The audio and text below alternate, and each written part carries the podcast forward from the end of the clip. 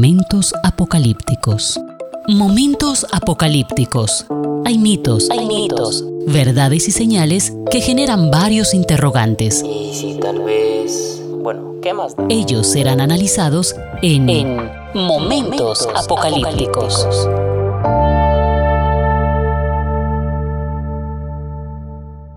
Hola, ¿qué tal? Todos sean bienvenidos a este podcast Momentos Apocalípticos.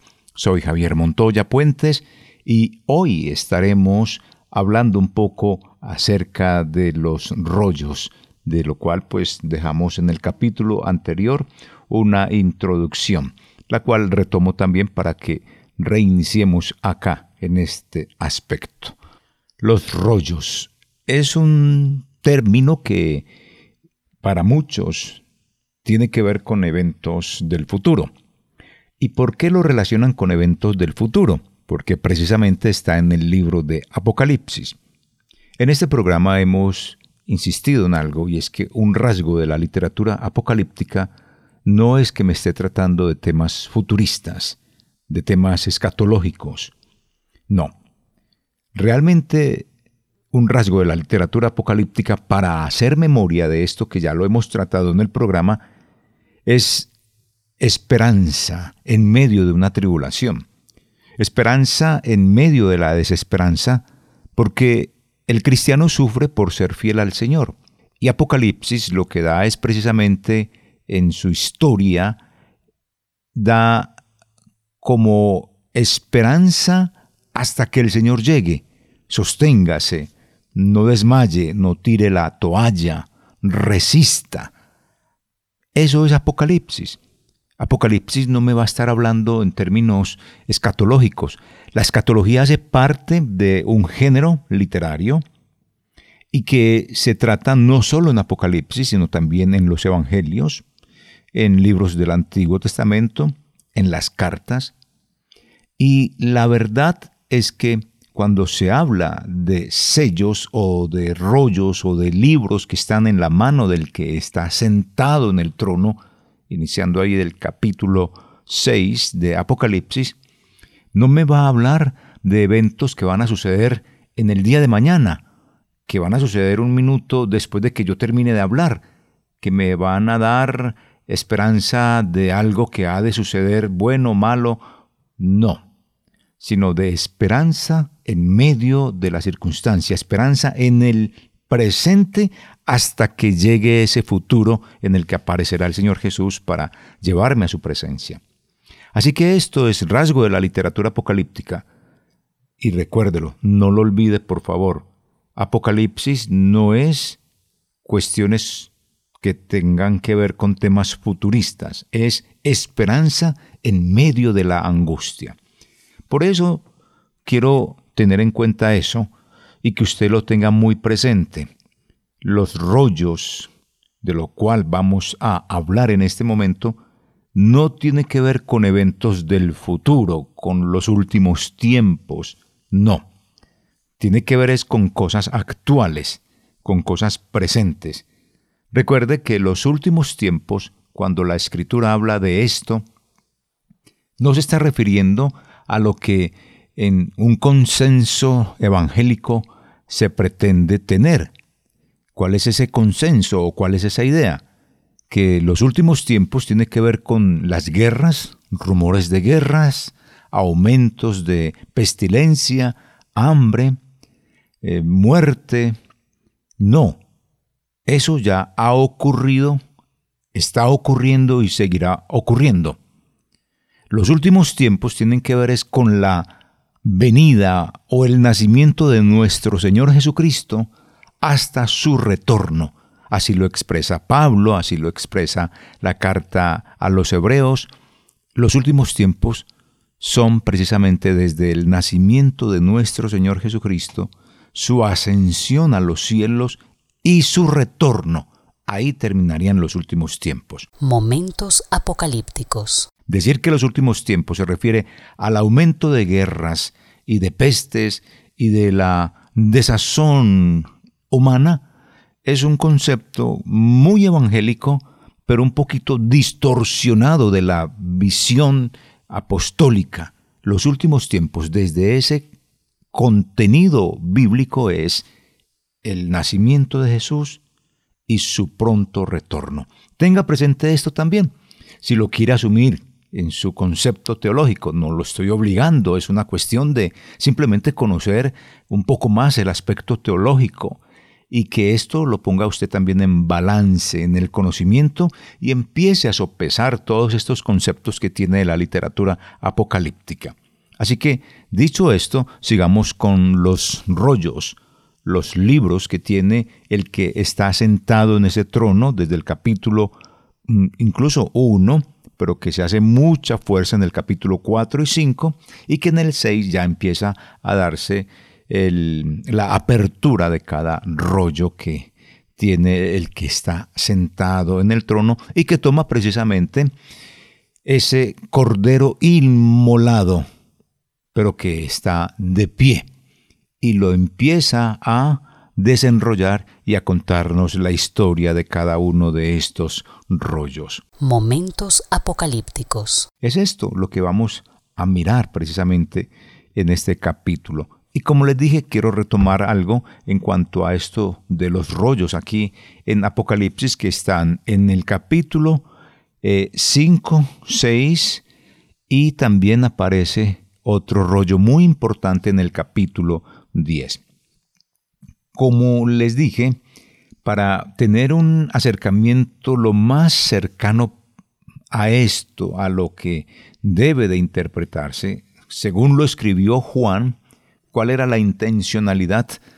Y no solamente con estos textos, sino con todos los demás textos de la escritura, uno debe tener en cuenta en esta interpretación para tener un acercamiento lo más cercano posible, casi que el 100%, no tenemos el 100%, sino un 99% de acercamiento, que es muy digno también, encontrar esa interpretación, lo que quería decir el autor, cuál era su propósito, su objetivo, para eso uno tiene que, no solo con este texto, sino con todos los de la Biblia, como les he dicho, tiene que usar eh, casi que cinco pasos que dice el texto, es decir, leerlo, no en una sola versión, sino en varias versiones, búsquese varias versiones de la escritura, puede ser la Reina Valera nuestra, la que es, en, la, que es nuestro texto insignia, una católica, otras versiones distintas, mínimo tres. ¿Qué dice el texto que va a estudiar? Por ejemplo, en este caso, Apocalipsis 5, también lo que es el capítulo 6 hasta el 8, donde se habla de los rollos, y el otro rollo que aparece en el capítulo 10. Leamos eso en distintos textos sagrados, distintas versiones. Luego, lo siguiente, el siguiente paso es qué significado tuvo ese texto para los primeros lectores, es decir, para aquellos a los que escribió Juan. ¿Quiénes son esos que van a leer eso por primera vez? Las siete iglesias. ¿Qué significó eso para ellos? Momentos apocalípticos. El siguiente paso es qué principio hay en esa enseñanza, qué era el la pauta, el objetivo que buscaba el autor para enseñar algo, para escribir algo a estos receptores.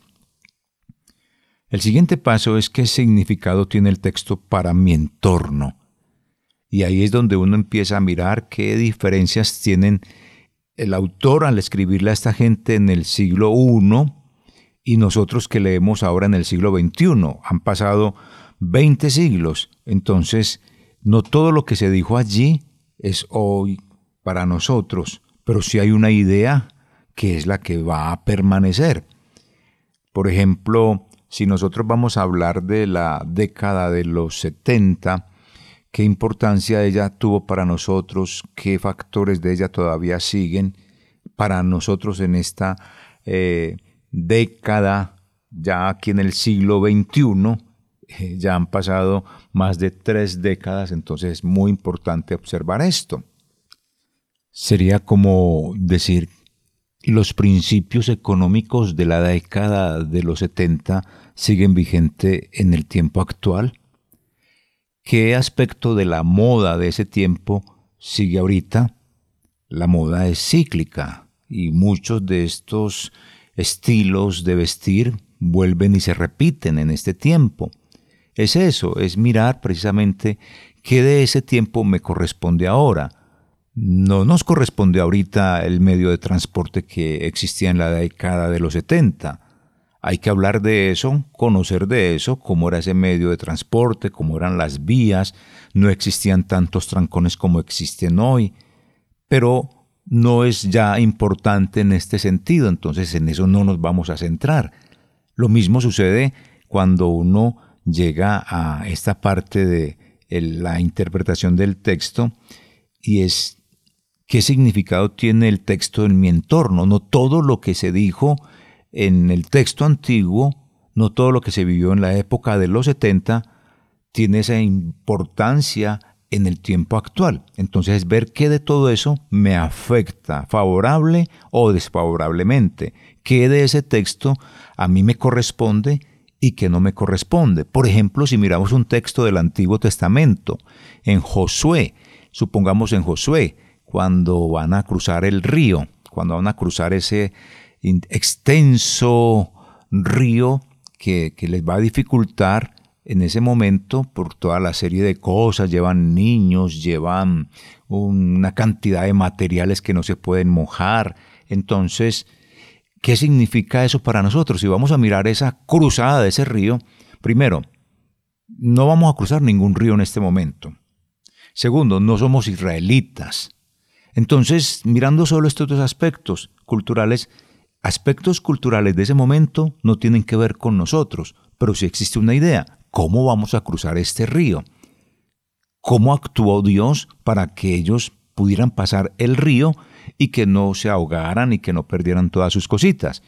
Es eso lo importante. Entonces, ahí cuando uno va a estudiar un texto bíblico tiene que hacer esa diferencia.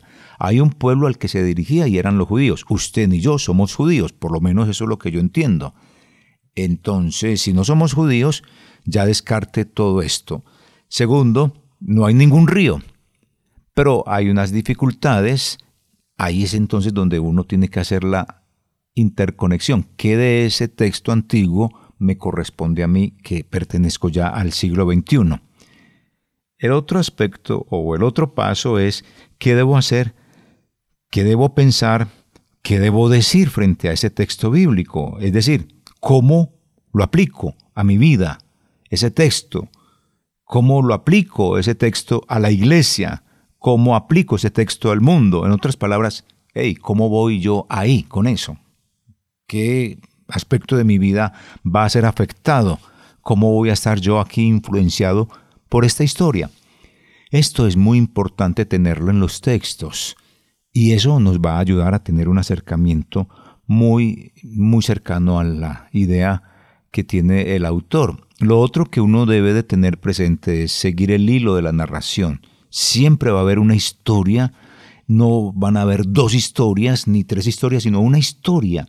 Entonces, por favor, no perder ese hilo de la historia narrativa. Eso es muy importante, porque allí el que está sentado en el trono tiene unos rollos y el Cordero de Dios que está como inmolado, pero de pie, va y abre estos sellos. Entonces es mirar ahí cuál es la historia y no irnos a perder por otros por otras ramas, es como el árbol.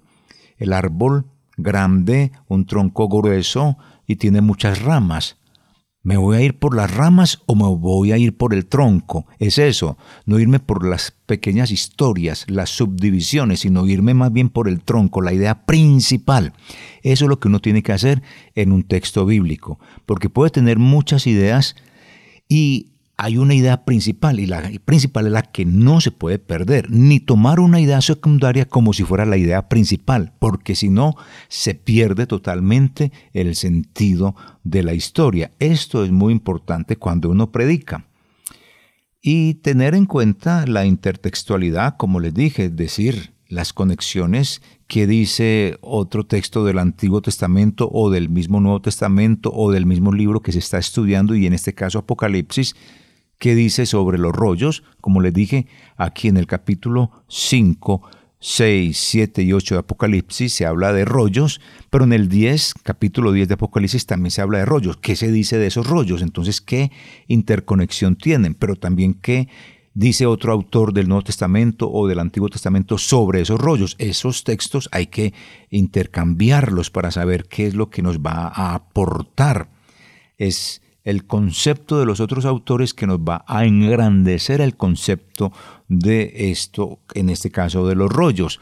Y no ir a buscar por allá en un diccionario, ni ir a buscar por allá qué me dice este autor, no, es que dice primero ese texto, qué nos dice el texto sagrado de ese tema. Eso es importante entonces la intertextualidad. Lo otro y aquí es otro rasgo de la literatura apocalíptica, y lo repito y creo que no me cansaré de repetirlo, es que la literatura apocalíptica tiene un doble propósito, y es animar al pueblo de Dios en tiempos de tribulación. Y recuerden, tribulación es por la angustia que se sufre de serle fiel al Señor Jesús es animar al pueblo de Dios en tiempos de tribulación y de gran tribulación. Y tribulación y gran tribulación la vivimos todos los días, constantemente. Algunos muy intensos, otros más intensos, otros más suaves, pero vivimos angustias por serle fiel al Señor Jesús. Entonces es animarnos precisamente en esos momentos. Muchos de ustedes pueden estar en angustia. Por ejemplo, un contador puede andar en angustia porque sus jefes le dicen que habla, que haga doble contabilidad. Pero si es un cristiano, él va a estar en angustia. Eso no es correcto esto me daña mi tarjeta. Y además de que me dañe mi tarjeta no es no es honrado hacer una doble contabilidad porque hay que pagar impuestos. Y yo no puedo tener una licencia para permitirle a este señor que robe y yo quede mal. Y además soy cristiano, soy honrado, no puedo hacer esto. Entonces, ahí está chocando su fe contra la fe de una persona que no tiene fe en Dios, sino fe en que sus ganancias no pueden ser de esta manera pagadas al gobierno, sino que vamos a robarle al gobierno.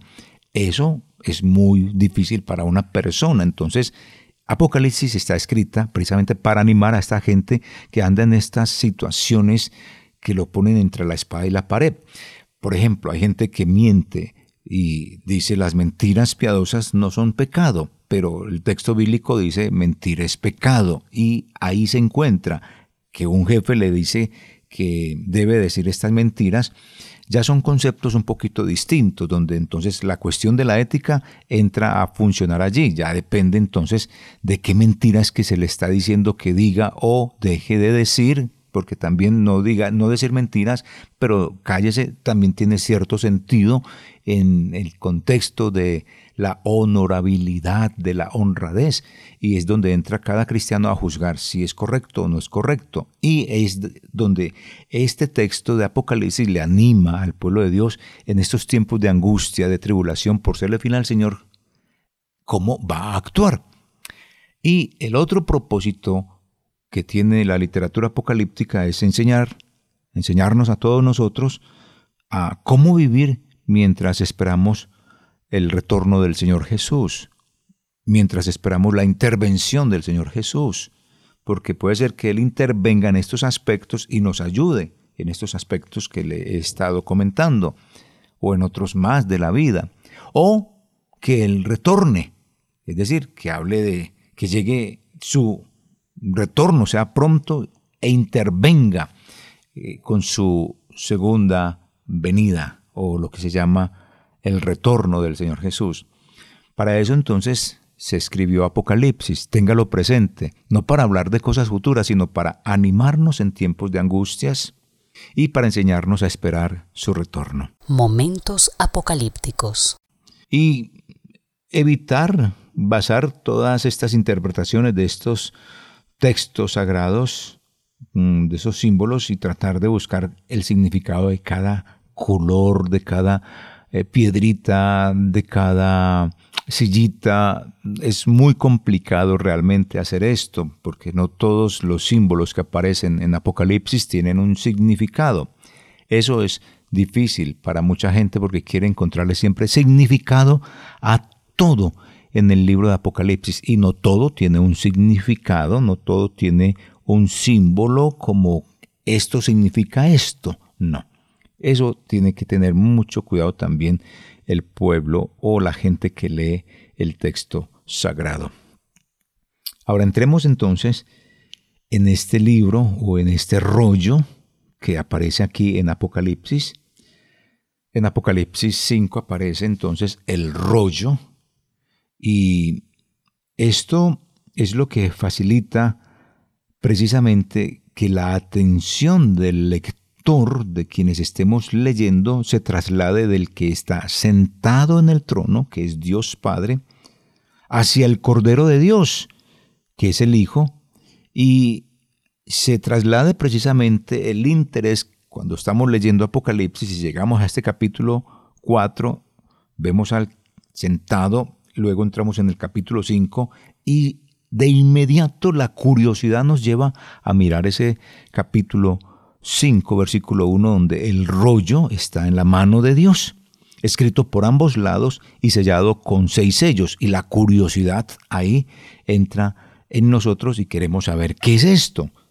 Y, y más cuando dice que nadie puede recibir el rollo ni abrirlo. Y después cuando se nos presenta en esta escena seguida que Juan lloró desconsoladamente porque nadie había que tuviera la capacidad de abrir este rollo, hasta que uno de los 24 ancianos le informa que si hay alguien que puede leer el rollo y es el león de la tribu de Judá, que lo puede leer o abrir.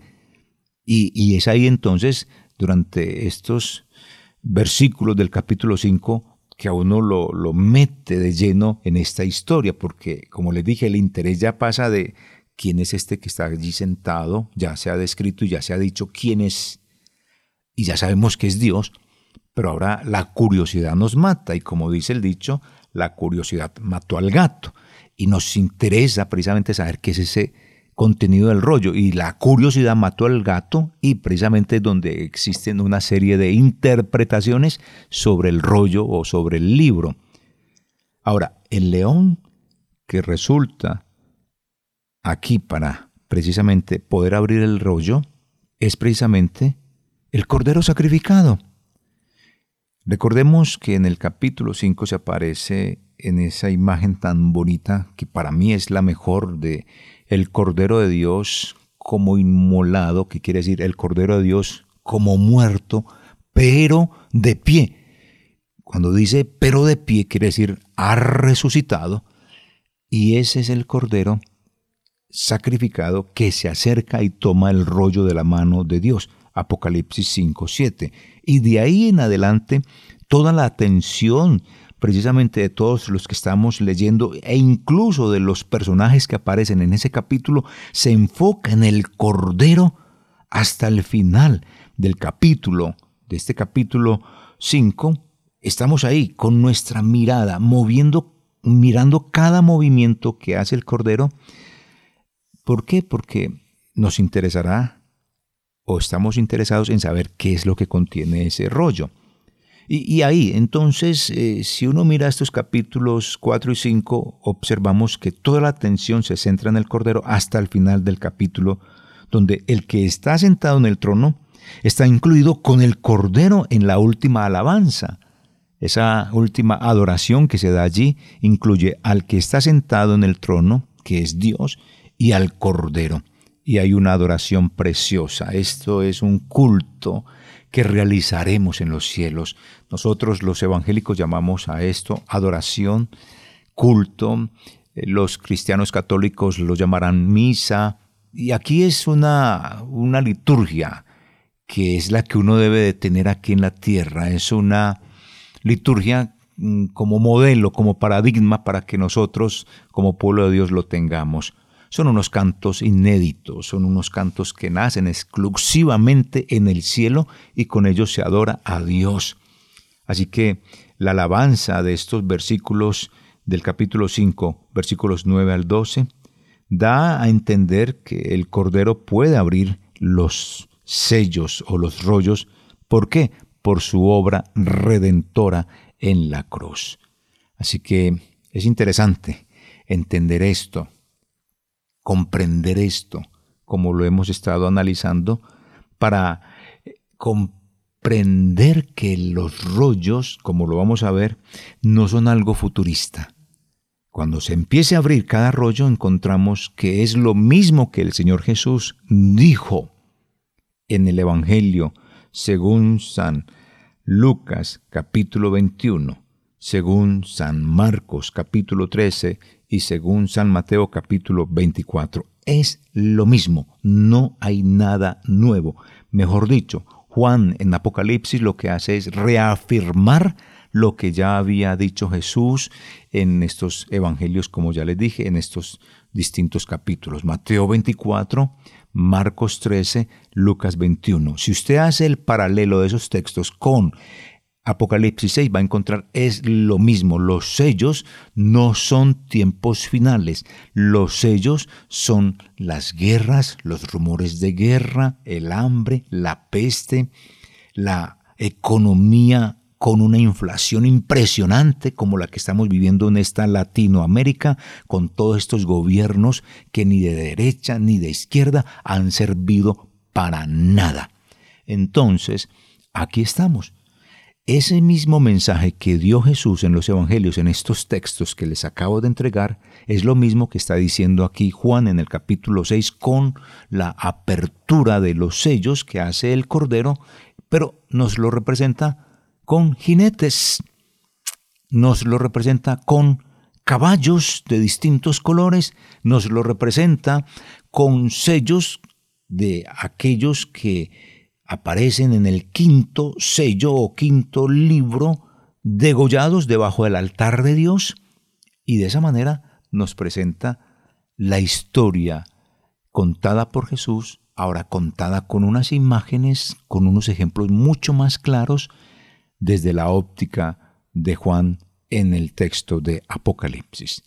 Esto es lo que son los rollos cosas sencillas, no tiene que crearle misterios ni ponerle a la escritura más de lo que ella dice o quitarle, porque sencillamente, como lo he dicho yo jocosamente, no hable lo que no dice la escritura, porque si habla lo que dice la escritura, entonces, como dice, suponía 666, los chismosos no entrarán al reino de los cielos. Y esto lo digo en términos jocosos, suponía 666, es simplemente algo que, que digo para decir que uno no debe decir estas cosas.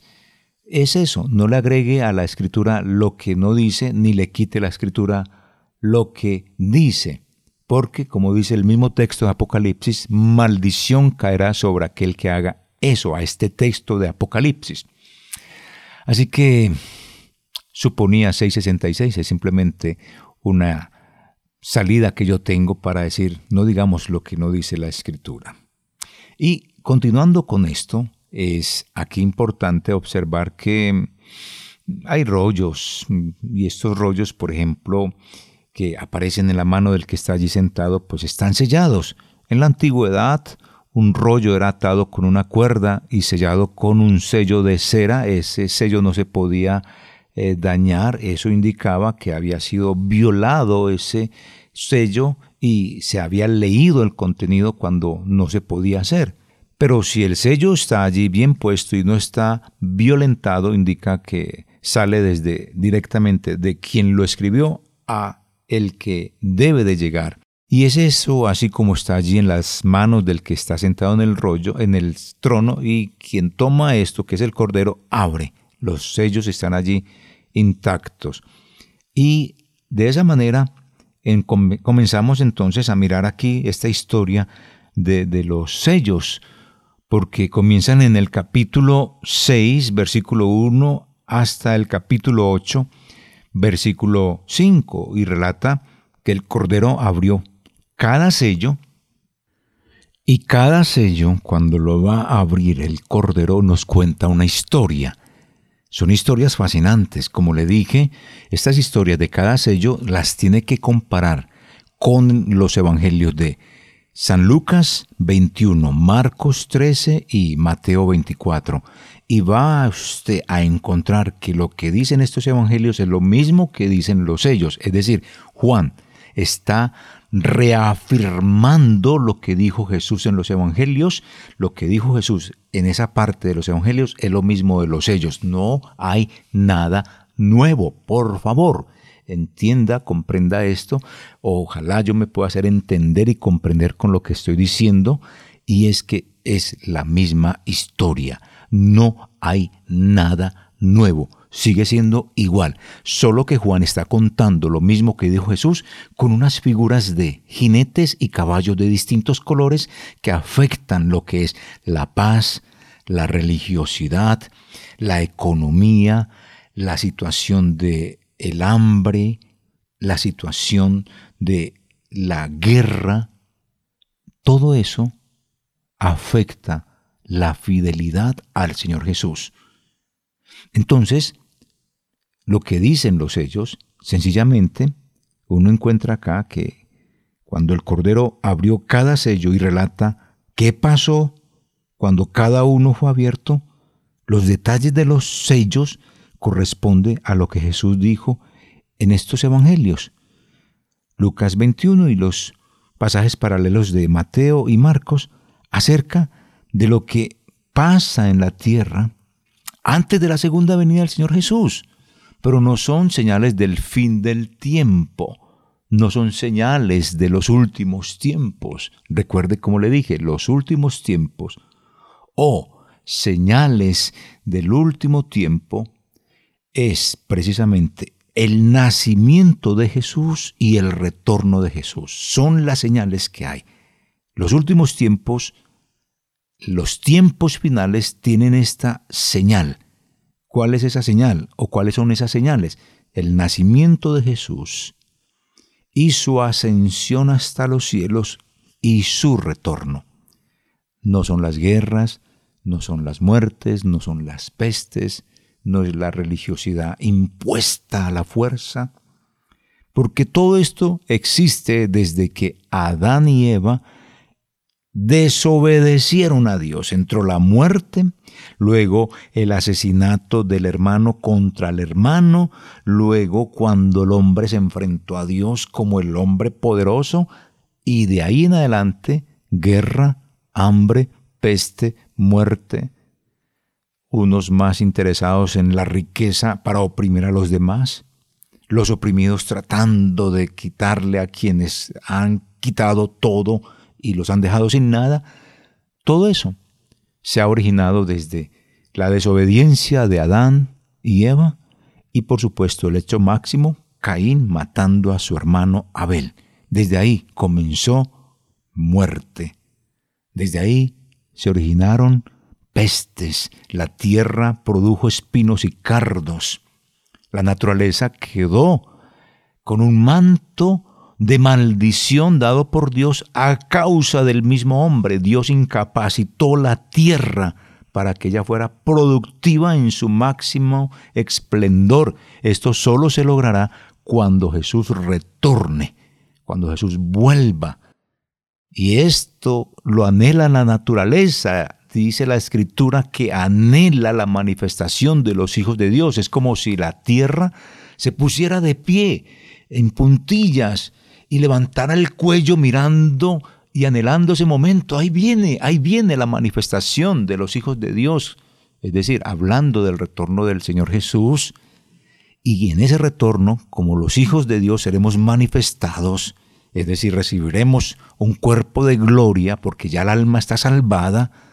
En este momento somos semisalvos, medio salvos, el alma salvada, pero el cuerpo no, porque en el cuerpo reside el pecado pero luchamos para no pecar, ellos, la naturaleza, el aire, los montes, el agua, todos los animales domésticos, salvajes, anhelan, saben por intuición que Jesús retornará y en ese retorno sus hijos, todos nosotros, tendremos la renovación o la redención de nuestro cuerpo, y ellos, la misma naturaleza en sí, el conjunto de lo creado, va a ser también liberada de esa maldición del pecado por causa del hombre. Se acaba su incapacidad y de esa manera queda libre.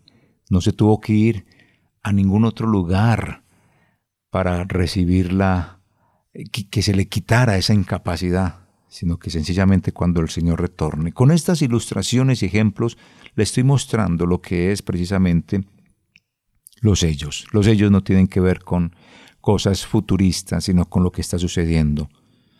Desde el pasado, presente y futuro hemos tenido y tenemos y tendremos guerras, peste, hambre. No son cosas futuristas.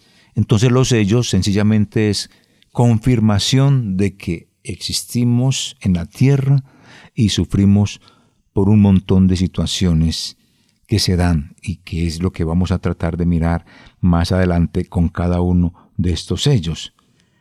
Y a pesar de que el Cordero quita el último sello de aquí en Apocalipsis, en el capítulo 8, versículo 1, el texto no dice que alguien abre el rollo o lee su contenido, pero, pero se va mostrando allí en ese capítulo algo distinto y es que después de que se abre el último rollo, empiezan lo que son las trompetas.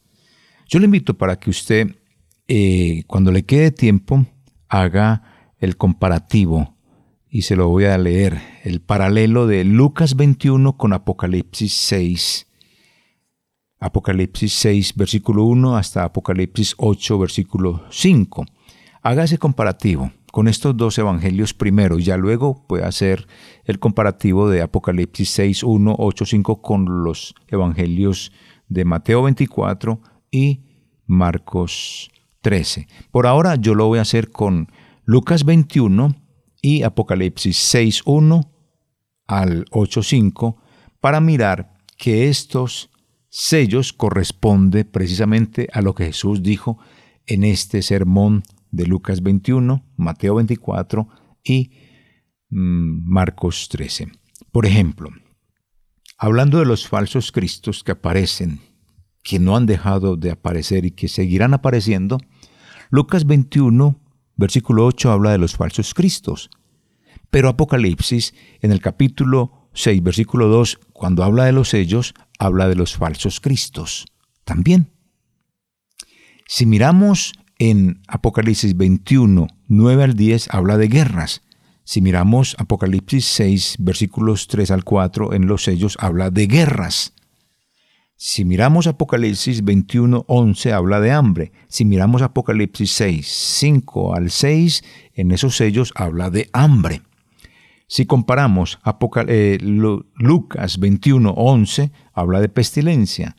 Comparado en paralelo con los sellos de Apocalipsis capítulo 6, versículo 7, 8, habla de mortandad, que es lo mismo que pestilencia. Momentos apocalípticos. Si sigue poniendo en paralelo Lucas 21, 12 al 19, se nos habla de persecución. En los sellos Apocalipsis 6, 9 al 11 habla de persecución. En el mismo ejercicio, Lucas 21, versículos 25 al 26, con las señales en el cielo, en los mismos textos de Apocalipsis, con los sellos, capítulo 6, versículos 12 al 17, habla de señales en el cielo. Y finalmente encontramos en Lucas 21, 36, velad y orad, un ejercicio que debemos de hacer todos nosotros. Es la misma idea que se encuentra en el sello capítulo 8, versículos 1 al 5, donde hay respuesta a la oración, a una oración que se inició en Apocalipsis 6.10. Aquí está la respuesta.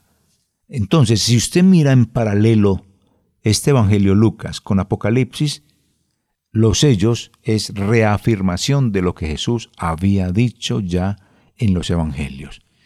Es esto entonces lo que me gusta a mí entender de la escritura y enseñárselos a ustedes que están interesados en conocer estos rasgos de la literatura apocalíptica.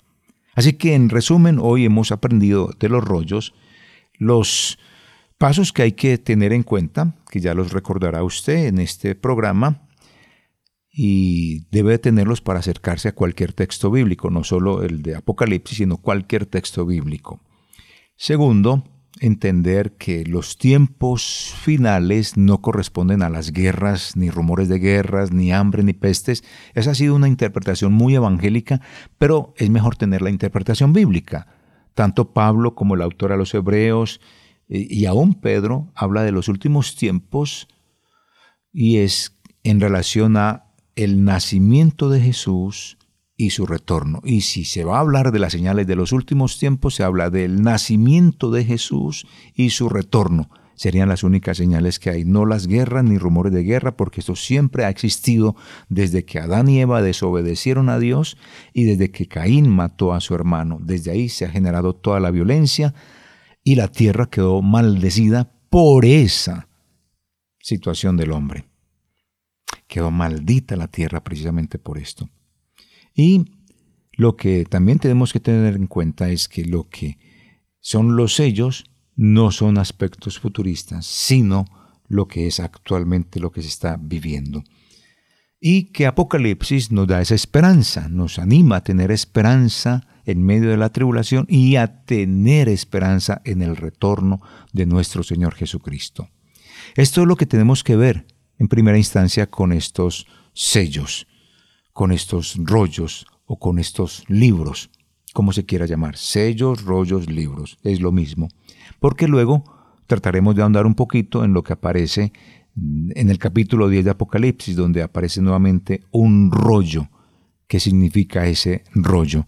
Eso ya lo veremos en nuestro siguiente capítulo de Momentos Apocalípticos. Por ahora, muchas gracias por acompañarme en este relato de los rasgos de la literatura apocalíptica. Soy Javier Montoya Puentes y si desea escribirme lo puede hacer al correo jmontoya.mvv.org.co. Muchas gracias. Chao. Momentos apocalípticos. Momentos apocalípticos. Hay mitos, hay mitos, verdades y señales que generan varios interrogantes. Y si tal vez... Bueno, ¿qué más? Ellos serán analizados en, en Momentos, apocalípticos.